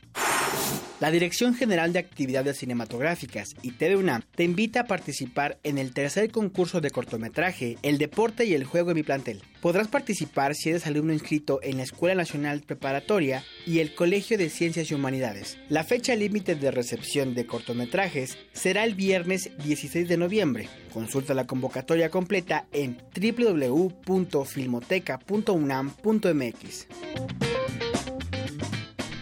Continuamos dos de la tarde con siete minutos después de las invitaciones, pues a mandar saludos a nuestros amigos que nos escriben por, en este caso por Twitter, a Jorge Cázares, Carlos Río Soto, Ángel Cruz, Adi Palval, Sherezad, Eduardo Sánchez, Prism G, Filogonio Velasco, eh, Mario Humberto Hernández López, César Soto, Diogenito, César Soto que aquí nos hace un comentario, gracias, Delia Martínez Montesinos, Aliel 3 también, nos escribe por aquí. Luis M. García, Héctor Magaña, Héctor Magaña eh, también aquí siempre pendiente con nosotros, Verónica Ortiz Herrera, editorial Enequén, que nos dice de confesar mi adicción, así que no estaré disponible de una a 3, por supuesto aquí escuchando Prisma. Gracias a todos los eh, amigos de Editorial Enequén también. Eh, Radar de X, muchas gracias. Paloma Guzmán, que nos hace una pregunta, se la vamos a pasar, por supuesto, Saúl López Lavín de Fonoteca Nacional, que nos dice que si todos los conciertos que se dan en el Auditorio Murray Schaffer se graban y forman parte del acervo de la Fonoteca. Le preguntamos y te contestamos, por supuesto, Paloma, muchas gracias. Rincón de Historias, el defensor de Radio y TV UNAM siempre presente, muchísimas gracias también. El Beto, que nos hace aquí el comentario sobre la expulsión de los 18, eh, 18 personas eh, que dábamos a conocer al principio a través de eh, de la información que surge desde nuestra UNAM. Magdalena ya la escucha de Prisma RU y bueno, pues también eh, mencionarles rápidamente sobre esta información. Denme un segundo, por aquí está es eh, información de la UNAM. La, UNAM informa, la universidad informa que todos los institutos, centros y unidades de investigación, los museos y el Centro Cultural Universitario tienen actividades normales, así como las clínicas de atención odontológica. Hasta las 12 horas de hoy, la Facultad de Contaduría y, Administración, la Escuela Nacional de Enfermería y Obstetricia, así como la Escuela Nacional de Estudios Superiores Morelia han reanudado sus actividades académicas. Se espera que en las próximas horas otras entidades académicas regresen a sus labores. El ambiente en todos los planteles universitarios es de tranquilidad. Bien, continuamos ahora con la información. Vamos con mi compañera Dulce García. Analizan en la UNAM la interacción entre las organizaciones actuales y el presidente electo de México, Andrés Manuel López Obrador. Adelante, Dulce. Deyanira, muy buenas tardes a ti y al auditorio de Prisma RU. Durante el foro Gobiernos Progresistas y Movimientos Sociales en México y América Latina, Fernando Luna, de la Facultad de Ciencias Políticas y Sociales de la UNAM, brindó un análisis del comportamiento de las organizaciones sociales frente a la candidatura de Andrés Manuel López Obrador en la campaña presidencial de 2018. Otro afluente para, para digamos, la, el triunfo que, que, se vivió en, en primero de julio que es eh, que muchos cuadros políticos migraron a, Morena a partir de las crisis que ha tenido eh, los otros partidos y la fragmentación del sistema. ¿no? A la par, AMLO este, tejió alianzas con, con, con grupos de intereses, ¿no? como empresarios, eh, incluso los que habían sido los enemigos de, de la base del movimiento obradorista, este, pues terminaron siendo incorporados al, al partido, ¿no? Digamos, desde esta lógica de que no les tocó nada en los partidos en los que estaban, en las organizaciones en las que estaban, y finalmente, pues, se vuelven los candidatos ¿no? de, de, Morena. Fernando Luna dijo que aunque muchas organizaciones han actuado de forma separada, han logrado presionar a López Obrador para cumplir con sus demandas. Y encontramos dos variantes, una que sería abierta y cerrada, y la diferencia eh, radica en que si están abiertas al diálogo o a la negociación. Los dos elementos que nosotros pensamos que podían eh, explicar esto es las interacciones previas que han tenido con, con, el actor político, con AMLO, o con otros partidos en coyunturas electorales, y el otro es las, las demandas, ¿no? ¿Qué tanto los postulados del movimiento pueden ser traducidos en demandas muy concretas y no, digamos, en reivindicaciones ideológicas, eh, pues que no, que esas no se pueden descomponer en, en demandas. Hasta aquí el reporte. Muy buenas tardes. Muchas gracias, Dulce García, por esta información. Vamos ahora con mi compañera Virginia Sánchez para abordar la importancia y transformación que históricamente ha tenido la escritura. Se llevó a cabo la mesa denominada Lenguaje en el foro Ciencias, Artes y Humanidades en Diálogo. Adelante, Vicky. Hola, ¿qué tal, Dayanira? Muy buenas tardes a ti y al auditorio de Prisma RU. Es importante romper con el espejismo del alfabeto, con la creencia de que la escritura es tan solo un conjunto de letras que permite producir la complejidad de textos que nos enfrentamos cotidianamente, cuando el lenguaje escrito es mucho más que eso. De hecho, más que la agricultura, el uso de la rueda o el descubrimiento del fuego, una de las grandes hazañas intelectuales de la humanidad ha sido la creación de los sistemas de escritura que transformaron las formas de vida, que nos ha permitido construir sociedades, ciudades-estado y el generar y difundir conocimiento. Así lo señaló Celia Díaz del Instituto de Investigaciones Filológicas durante su participación en la mesa sobre lenguajes que forma parte del Foro Ciencias, Artes y Humanidades que organiza la Coordinación de Humanidades. Celia Díaz también señala las razones principales para entender desde un recorrido histórico el proceso del lenguaje escrito. Primero, darnos cuenta de que las formas alfabéticas a las que estamos acostumbrados no son las únicas que existen de comunicarnos por escrito. Segundo, para que entendamos que se trata de un objeto cultural que está ligado a las transformaciones tecnológicas, a los modos de vivir, a la manera de relacionarnos los humanos y que hay una interacción ahí que transforma mutuamente ambos lados de este binomio. Y en tercer lugar, porque creo que en el caso de la escritura es muy importante entender que eh, el lenguaje escrito no se reduce a las formas de las letras y que toda la complejidad que existe entre esos dos extremos es algo que probablemente se está quedando fuera de las aulas. Por su parte, Marina Kriskowski, coordinadora de tecnologías para la educación de la Dirección General de Cómputo y de Tecnologías de Información y Comunicación de la UNAM, abordó la transformación que ha generado la tecnología como la distribución digital de los textos, transformando nuestra aproximación a ellos. También se cambian las maneras de leer. No es lo mismo leer frente a una pantalla que leer en un papel. Y no tiene que ver tanto con la materialidad, como dicen algunos que nunca vamos a poder abandonar el olor a papel de un libro nuevo, sino porque cuando leemos en pantalla, un mismo soporte digital alberga una multiplicidad de tipos de texto que en el mundo impreso corresponden a objetos muy diferentes. Cuando yo tengo un periódico en la mano, un periódico impreso, tengo un montón de información material, física, que me permite anticipar el contenido de lo que puedo tener, el tipo textual con el que me voy a encontrar. En tanto que en la pantalla el mismo soporte alberga todos los tipos textuales. Y eso introduce una necesidad de una nueva habilidad para distinguir tipos textuales sin las pistas de los objetos materiales. Hasta aquí la información. Buenas tardes.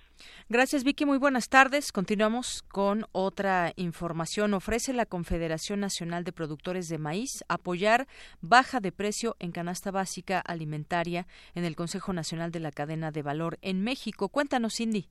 Deyanira, muy buenas tardes a ti y al auditorio que nos está escuchando en Prisma RU. Juan Pablo Rojas Pérez, presidente de la Confederación Nacional de Productores del Maíz, señaló que se conformará antes de que concluya el año. El Consejo Nacional de la Cadena de Valor Maíz en México busca que los productores industriales de masa y tortilla, así como de harinas, almidón y semillas, tengan un precio más adecuado y se pueda abaratar la canasta básica alimentaria. Este consejo estaría integrado por representantes de la industria agrícola, importadores de fertilizantes, productores de fertilizantes foliares y orgánicos, además de la academia como la Universidad Autónoma de Chapingo y otros organismos del sur, bajío y norte del país. Ante las medidas que sabemos que están tomando los americanos para apoyar a su sector primario, nosotros en México, todos los eslabones integrantes de esta cadena de valor, preocupados por lo que se viene generando, nos hemos dado la tarea de constituir el Consejo Técnico Nacional de la Cadena de Valor México, de la cadena de valor Maíz México. Este consejo estamos esperando, estamos buscando lograr eh, su formalización el día 8 de noviembre, que es cuando tenemos programado nuestro Congreso Nacional Maicero. Entre los siete objetivos del Consejo destacan el de acordar y generar propuestas y estrategias para una política agrícola de largo plazo a promover en la Administración Federal entrante. Esta política agrícola, eh, como hemos insistido, debe de ser integral, debe de ser una política agrícola diferenciada, debe de ser una política agrícola incluyente para lograr alcanzar la sustentabilidad, para lograr alcanzar esa autosuficiencia o al menos para lograr la, menor diferencia en cuanto a la dependencia de, de, alimentos, específicamente de la dependencia de, de la importación de maíz como hoy lo tenemos, que ya estamos alcanzando los 16 millones de toneladas anuales. Juan Pablo Rojas Pérez, presidente de la Confederación Nacional de Productores del Maíz, dijo que se insistirá para que el gobierno federal participe en el Consejo con al menos tres secretarías de Economía, de Desarrollo Social y de Agricultura. Es el reporte que tenemos. Muy buenas tardes. Gracias, Cindy. Muy buenas tardes. Vamos ahora a escuchar la cápsula, una cápsula del 68, como le hemos venido presentando esta semana, en esta ocasión eh, con los testimonios del periodista José Reveles y que, pues, en su labor periodística nos hace algunas reflexiones y recuerda datos y momentos de aquel momento del 2 de octubre y, sobre todo, también antes, previo, el movimiento que, que se gestó y cómo se manejaba en la prensa en aquel entonces. Adelante con esta cápsula.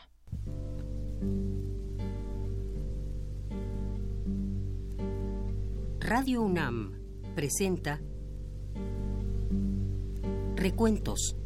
Por eso hoy yo lanzo a la memoria a buscar adentro de un cajón. Recuerdo vívido un reloj que no me dé la hora, una hora llena de pasión.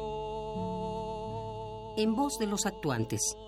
Ya la noche se viene acercando. La versión oficial sobre el inicio de la masacre, aquella tarde, fue un disparo por parte del estudiantado, el cual hirió al general José Hernández Toledo. Ante tal acción, los militares respondieron de igual manera contra el cuerpo estudiantil. Con el pasar del tiempo, sabríamos que la verdad histórica mintió. La Agencia Central de Inteligencia, CIA, estimó en su momento que podrían haber entre 200 y 300 muertos esa noche. La prensa mexicana no especuló tanto sobre el número. Eran épocas en que cualquier disidencia podría ser duramente castigada. No habría elementos para rectificar cuántos eran. Además, había una incapacidad de recursos para dar un número cercano de víctimas mortales. Sabemos que la verdad histórica mintió. Lo sabemos por los estudiosos del tema que se han metido a ver los archivos de la nación y militares para revisar las órdenes. Estamos cumpliendo 50 años de estos acontecimientos y parece que fue en tiempos prediluvianos, ¿no? porque prediluvianos en cuanto a comunicación, porque no existían los instrumentos que hay ahora, ni teléfonos móviles, ni internet, el telex tampoco, y comunicación por teléfonos públicos. De esa manera fueron transmitidas varias notas del 2 de octubre.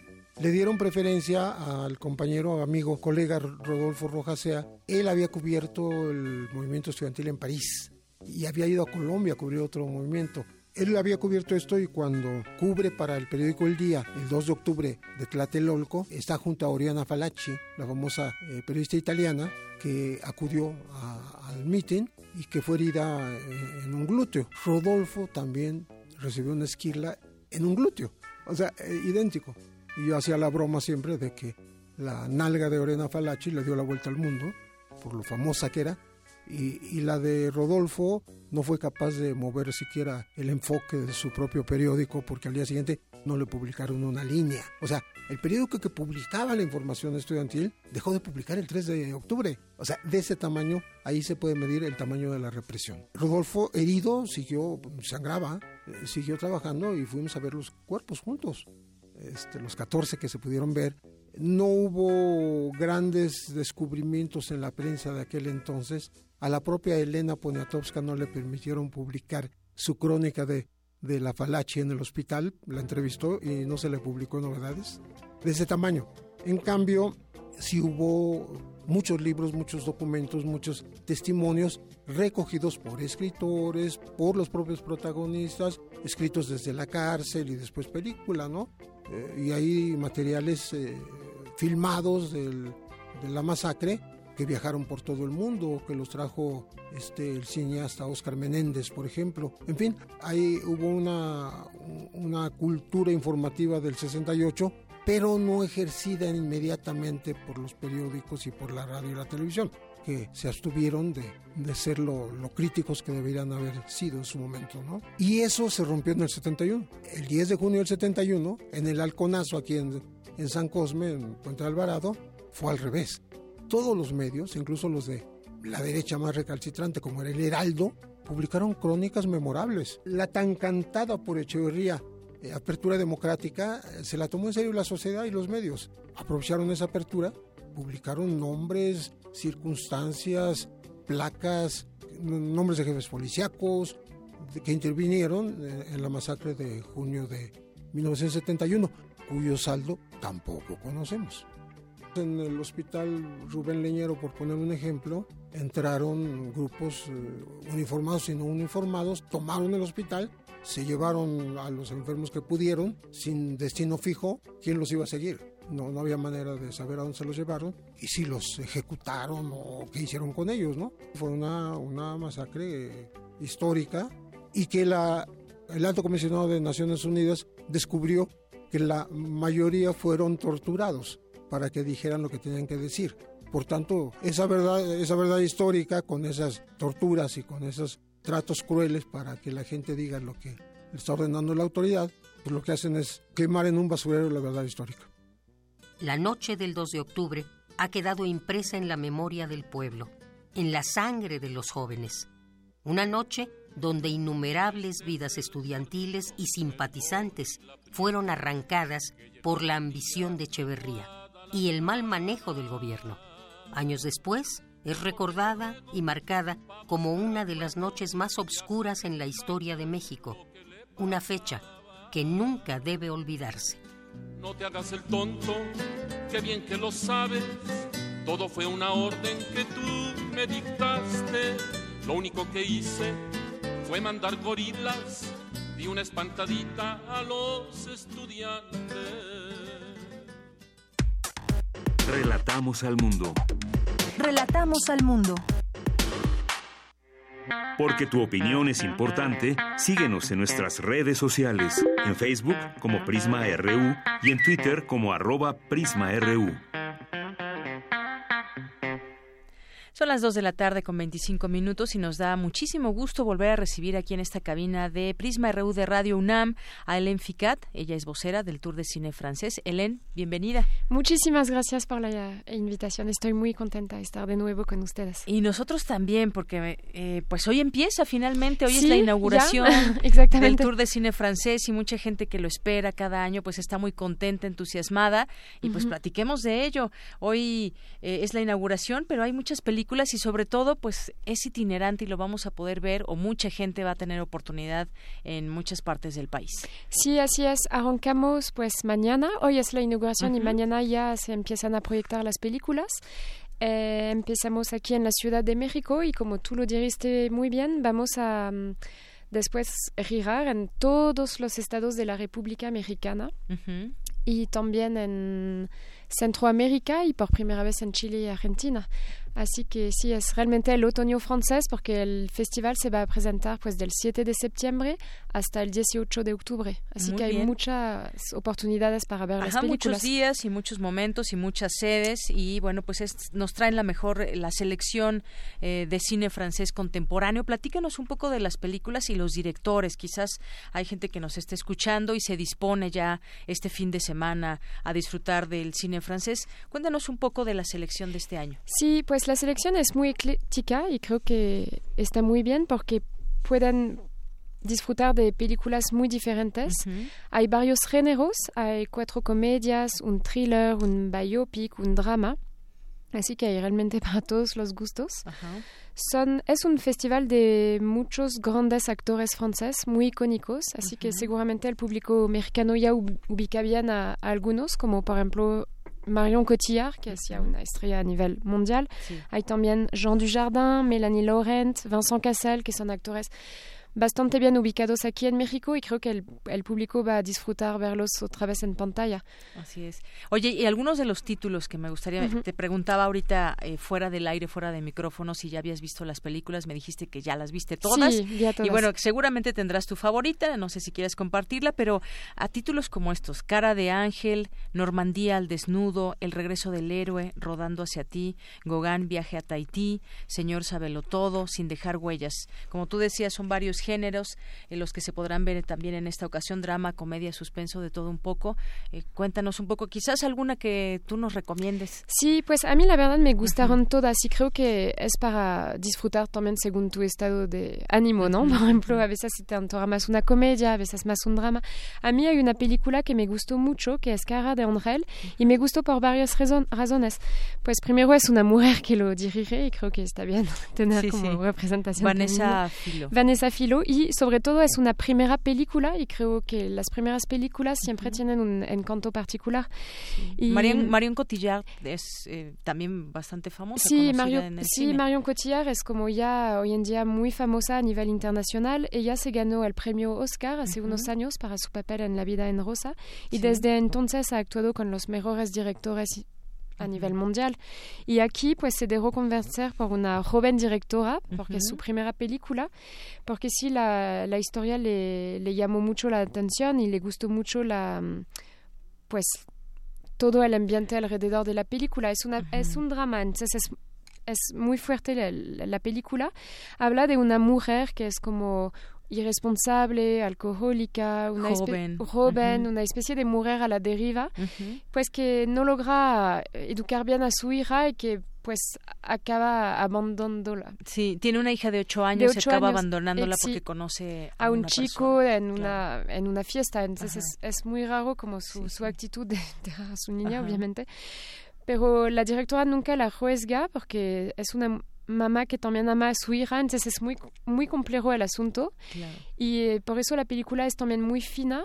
Y mm, lo que me gustó mucho de esta película es que mm, pues todo está grabado desde el punto de vista de la hija, lo que le da un toque muy inquietante y, genera mucha empatía para la, Claro, desde ese punto de vista de una niña. De una niña y, y le puede pasar todo, así que tú te angustias mucho para ella y ella es luminosa, es realmente la cara de ángel de la película, por eso se intitula así. Cara de ángel. Muy y la puesta en escena de esta película es luminosa. La, la directora, que viene de la fotografía, era fotógrafa antes y también había hecho varios videoclips para músicos franceses, pues cuido mucho la estética de la película. Entonces hay colores muy cuidados, eh, como es, es realmente una película muy bella y con la interpretación pues estupenda de Marion Cotillard, así que yo se la recomiendo mucho. Bueno, pues ahí está la primera recomendación, claro, por supuesto. ¿Cuántas películas son en total? En total son siete películas. Siete. Y antes de cada película se proyecta un cortometraje mexicano. Qué bueno que lo mencionas y que además uno ya fue el ganador de la palmita. de la palmita. Son, en total son 17 cortometrajes que se proyectan de manera alterna antes de cada película. Y si todos concurren para un premio que se da desde 2005, que es el premio La Palmita, y el ganador tiene la oportunidad de ir a presentar a su película en el Festival de Clermont-Ferrand, en Francia, que es el festival más famoso en Francia, en Europa y quizás en el mundo para los cortometrajes. Oye, que son cortometrajes, pero algunos sí tienen alguna duración hasta de 22 minutos. Hay otro, creo que es el más corto, el de 7 minutos. Pero ya hay un ganador de estos cortometrajes. Sí. El ganador es el cortometraje El futuro de Ernesto Martínez Bucio. Es un cortometraje muy fuerte porque habla de la violencia en el país. Y si te quedas como con... Es como muy fuerte el asunto y, realmente es un cortometraje muy interesante, muy fuerte y, y sí, merece el premio que, que, ha ganado. Muy bien, bueno, pues yo quiero invitar a quienes nos están escuchando a que se metan también a la página del Cine de Tour francés, el Tour de Cine francés más bien, para que vean ahí todas las películas. Hay una pequeña sinopsis que también pueden ver, porque a veces... Los trailers también. Los trailers también, exactamente, para que puedan pues elegir. Ojalá que las pudieran ver todas. A mí me encantaría verlas todas, pero a veces por cuestiones de, de tiempo quizás, o hay que organizarnos bien para poderlas ver, pero ahí está la sinopsis, está el trailer el título de las películas y también pues los cortometrajes mexicanos. Sí, hay toda la información. El sitio web es www.tourdecinefrances.com, www.tourdecinefrances.com, perdón. Y estamos en las redes sociales Facebook, Twitter e Instagram con Tour de Cine Francés, así que sí pueden encontrar toda la información que necesitan. En qué cines, en qué horarios, todo. Y déjame decirte, Len, que aquí ya invitamos a varias personas de nuestro público Radio Escucha. Ojalá que nos puedan platicar. Se van a ir hoy a, la gala, al inicio, ah, eh, a este evento también. Y a personas que también ya se ganaron algunos pases dobles para irse a disfrutar alguna de estas películas. Y quien no, bueno, pues hay muchas sedes, todas, alguna les debe de quedar cerca, si es de su interés, pues ojalá puedan disfrutar de este tour que nos ofrecen durante en este año, que es ya la edición número 22. Exactamente. Muy bien, pues siete películas francesas, 17 cortometrajes mexicanos, 73 ciudades. Sí, muchísimo. son muchísimo. Ajá, sí, es, es muy bien. Estamos muy felices porque cada año el tour va creciendo, la gente lo está esperando, nos preguntan mucho por la programación, es para todo el público, así que, que sí, es. es muy emocionante. Claro que sí, y eres parte de ello y de todo este esta organización enorme que hay. Pues muchas gracias por visitarnos de nueva cuenta aquí a, Radio UNAM y que les vaya muy bien en esta edición. Pues muchísimas gracias a ti y pues ojalá mucha gente venga y aquí les esperamos. Muchísimas gracias. Gracias, Helen. Helen Ficat, vocera del Tour de Cine Francés. Y bueno, pues vamos a continuar. El día de hoy mi compañera Ruth Salazar nos hablará en la diversa versión del Purple Washing, que es este término? Bueno, pues en campañas publicitarias lo toman muchas veces eh, al feminismo como una moda. Adelante con la información. Diversa versión. Transitando al horizonte de la igualdad.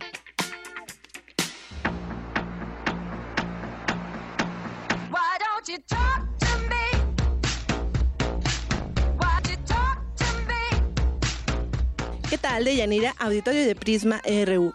Hace unos días, una marca deportiva lanzó un comercial que enarbola algunos símbolos de la lucha feminista de las últimas décadas. No obstante, debido a la contradicción entre sus acciones, esta campaña podría ser calificada como purple washing. Esta palabra está compuesta de dos términos en inglés, purple y whitewash, que significa blanquear o encubrir. Es decir, se trata de las estrategias políticas y de marketing que tienen como objetivo apelar a un supuesto compromiso para terminar con las desigualdades de género. En resumen, usar el feminismo en favor de las políticas racistas y machistas. La politóloga, feminista y analista política en distintos medios de comunicación, Mariela Castro Flores, recordó que este concepto ya ha sido utilizado en varias ocasiones, pocas veces con éxito que Pepsi lo había hecho con las protestas de los antisistemas. Hace un comercial donde hay esta niña de las Kardashians, la que es modelo, de apellido Jenner, donde ella sale pues como en su estado de privilegio, ¿no? Aparentemente se instala una situación donde ella es privilegiada y sale a unirse a las protestas, pero en eso se toma la perfil,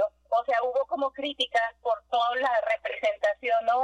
Pues bueno, ella simboliza, ¿no? Entonces, para lo que ella es emblemática, ¿no? Y nada tiene que ver con las protestas antisistémicas, que pretendía ser subversivo, pero se vacía de sentido la protesta, cuando se vacían de sentido ideológico los referentes en lo simbólico emblematizan una lucha, se la vacían de contenido político, pues ante el vacío viene la banalización de llenar de nada.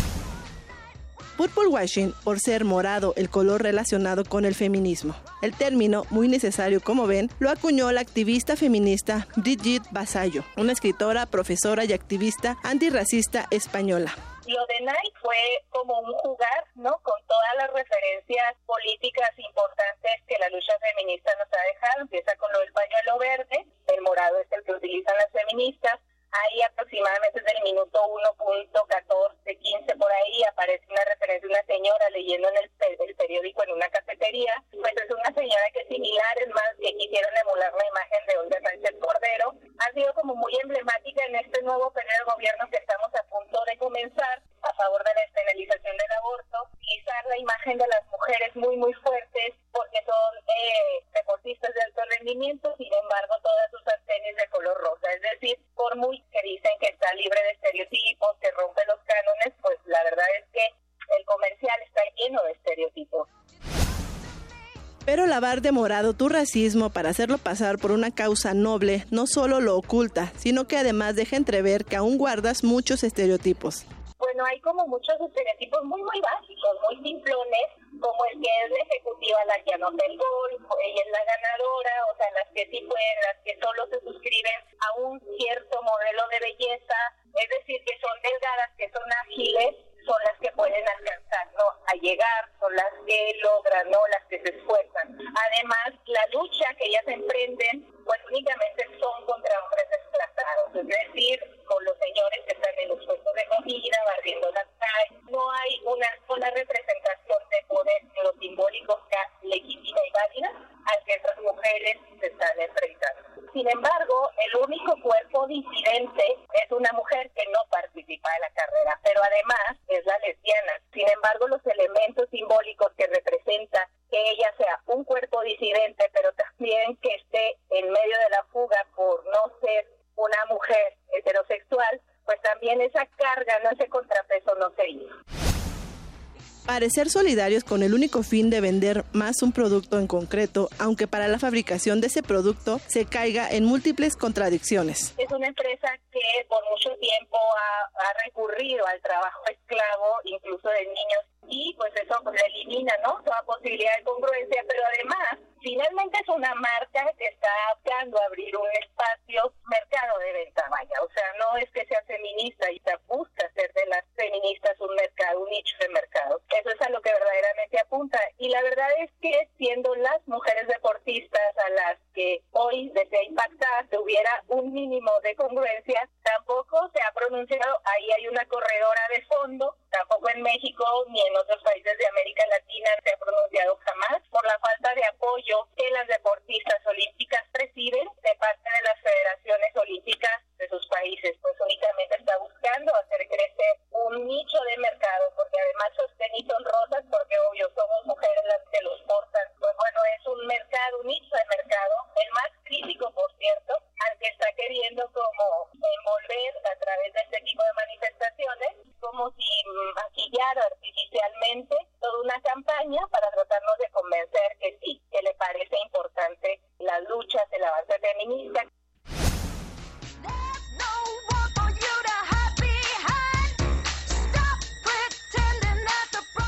Lo curioso del tema es cómo estas mismas marcas que se comprometen simbólicamente con las mujeres, al mismo tiempo caen en las típicas trampas machistas de la sociedad y siguen violentando a las mujeres. Esta empresa no solo evitó caer en estas prácticas, sino que las solapó cuando grandes ejecutivas denunciaron casos de acoso sexual y laboral.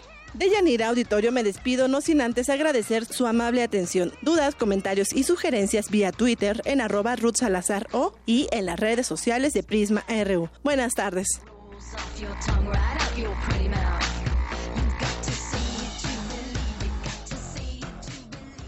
Porque tu opinión es importante, síguenos en nuestras redes sociales, en Facebook como Prisma RU y en Twitter como arroba PrismaRU. Relatamos al mundo. Relatamos al mundo. Gaceta UNAM. Continuamos, dos de la tarde con 40 minutos. Hoy la portada de Gaceta UNAM, Todos contra la Violencia, una, una foto que eh, pues nos deja ver la intensidad de este movimiento del día de ayer, que nos deja ver el, número de personas reunidas y organizadas en torno a una sola voz, unidos contra la violencia.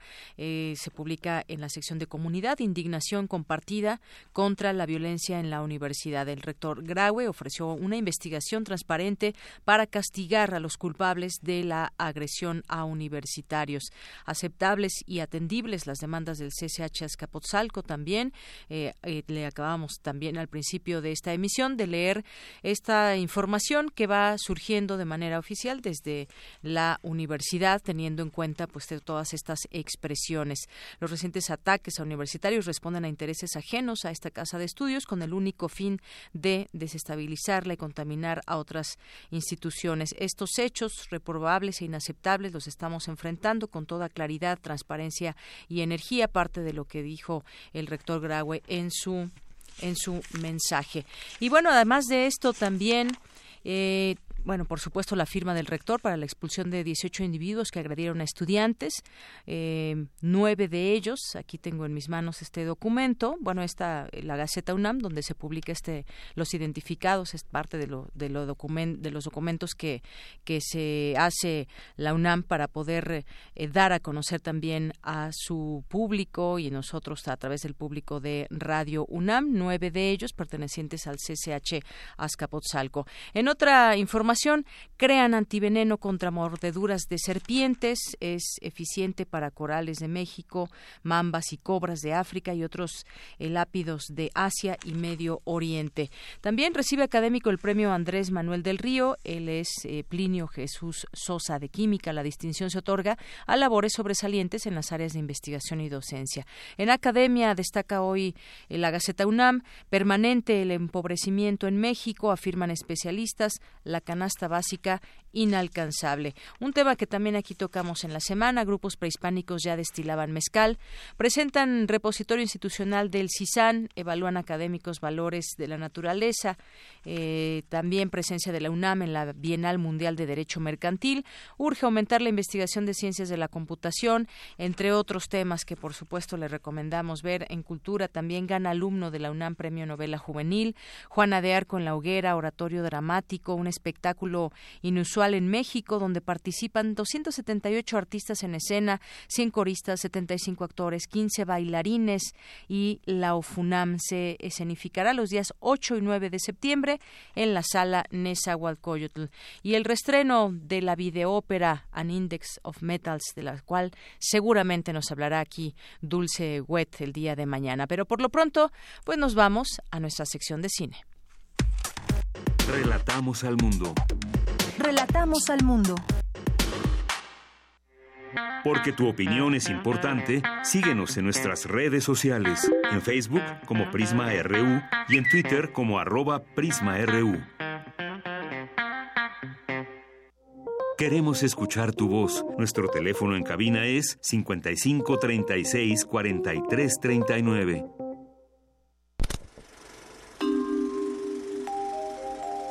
Cine Maedro. Bueno, pues ya estamos aquí en Cine Maedro con el maestro Carlos Narro. ¿Cómo estás, Carlos? Pues este, bien. Bien, este no sé, marchas como la de ayer me ponen de buen humor, ¿sí? Una concentración tremenda de estudiantes en el camino hacia la rectoría, la marcha crecía y crecía y crecía, y era una verdadera felicidad ver eso, ¿no? Sobre todo porque es, era una marcha de extraordinaria legitimidad. Yo sé que todo el mundo nos estamos cuestionando lo que llaman la mano que mece la cuna y de dónde vino la provocación y cómo fue que ocurrió este esta detonación.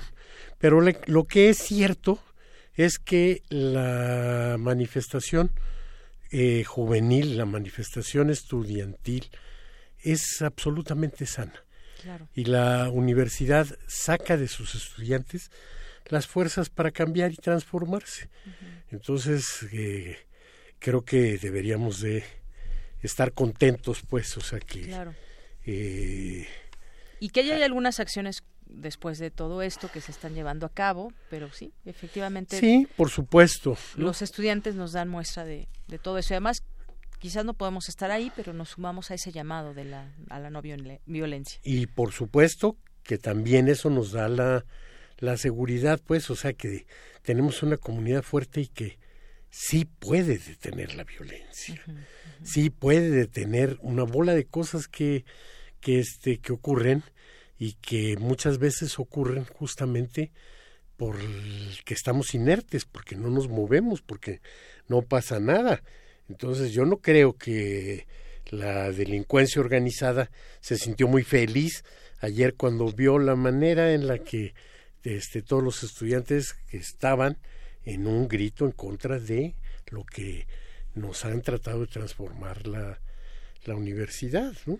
con el pretexto de la, de la autonomía, el narcotráfico entra, sale, vende, golpea periodistas, hace lo que quiere, y entonces, eh, este, ante lo que pareciera una mirada indiferente de la comunidad universitaria. Entonces creo que esa muestra de fortaleza, esa muestra de decisión de no vamos a estar del lado de la de la violencia, pero no nos vamos a quedar callados también. Es algo sumamente bueno, pues, ¿no? O sea, eh, creo que hay quienes se apresuran a comparar esto con el movimiento estudiantil del 68, por aquello de los 50 años, y bueno, pues yo espero que no.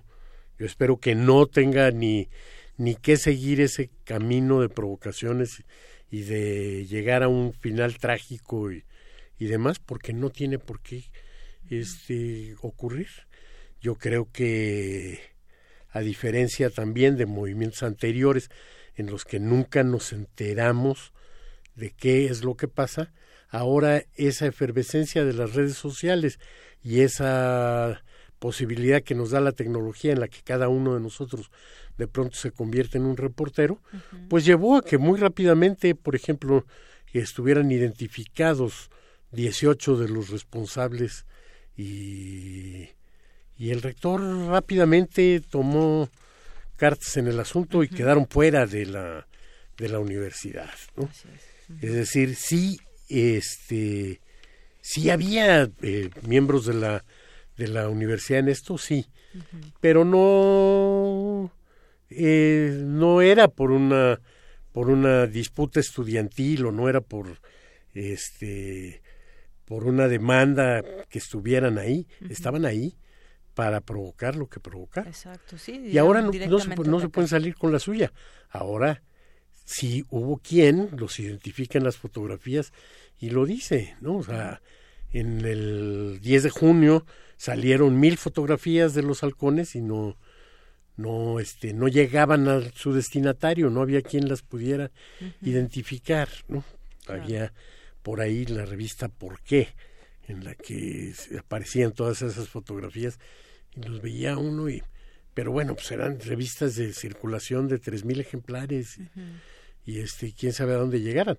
Ahora se sube a las redes sociales y eso este corre por todas partes. Son 16 hombres, dos mujeres que fueron ya expulsados. Sí, y bueno, pues este y yo creo que faltan más. Y además yo creo que las las autoridades, porque aquí viene el, el verdadero problema, ¿no? O sea, los universitarios estamos desvalidos de pronto con esto, ¿no? O sea, no les vamos a, a golpear, pero tampoco tenemos la manera de hacer este de hacer algo este, con eso.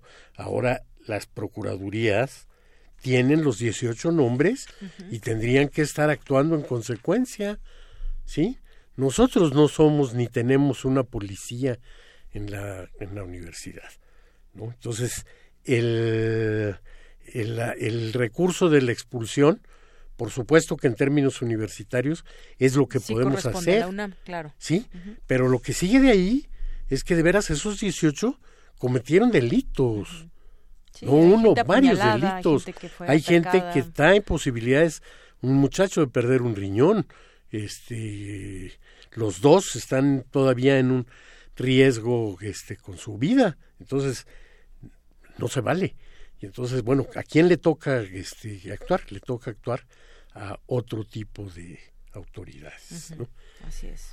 Y muy rápido también, y esto qué bonito tiene que ver con el este con el cine siempre lo ligamos eh, los jóvenes estudiantes desde todas estas desde sus propios eh, elementos y recursos nos han tenido al tanto a través de una, unas este, transmisiones con eh, por, tele, por, por el internet desde teléfonos como su fuente eh, y los estudiantes de ciencias políticas, los estudiantes del CUEC y algunos otros que no tienen que ver precisamente con la comunicación. Si se pone uno este atento, los encuentras en la en la red. Ahí me asomé hace ratito a una asamblea en ciencias políticas y bueno, pues ahí está la este la, transmisión. Ayer desde aquí, desde mi escritorio, pude seguir este muchos de los pormenores de la de la este marcha, de la marcha claro, con distintas de estas con distintas de estas eh, transmisiones. Entonces bueno yo creo que el el impacto que está teniendo sobre la comunicación es también este bestial y no vamos a dejar de todas maneras de hablar de, de cine, no vamos a dejar de lado nuestra este seguimiento de qué pasaba hace 50 años en las pantallas del cine mexicano. Sí, que ya hace ocho días nos, nos decías algunas de estas películas. Y bueno, que se estrenaban. En esta, en esta semana, digamos, en la que va de el 6 de septiembre al 13 de septiembre, hace 50 años, hay una cosa que verdaderamente me pareció extraordinaria. No hay ninguna película norteamericana. ¿Sí? Ahora que hablamos de la manera en la que nos avasalló el cine norteamericano, ahí nos vamos a puros estrenos mexicanos. No, no, no, porque hay un estreno de Francia, este, dos estrenos de eh, colaboraciones Francia-Italia, mm. un estreno italiano, tres, tres este, franco-italianos, una película española, dos películas de Inglaterra y de México tres. Entonces dije uno, bueno, pues este, no hay ninguna película así que me parezca a mí excepcional en esa semana, pero bueno, pues, hay varias que se dejaban ver, como Adulterio a la Italiana, por ejemplo, una película con, ese comediante Nino Ricci que, este, que realmente tenía mucha chispa.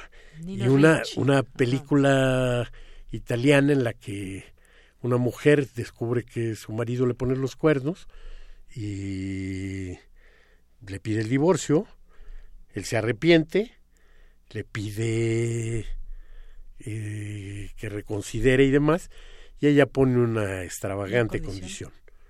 Ah, sí, pero me toca a mí ponerte los cuernos y vamos a estar a mano. Y entonces todas las cosas que se suscitan cuando el tipo no sabe cuándo, cómo ni con quién va a ocurrir el adulterio con el que las cosas van a quedar a mano. Y que aceptó además esa No, pues sí, que además tiene que pagar de alguna manera.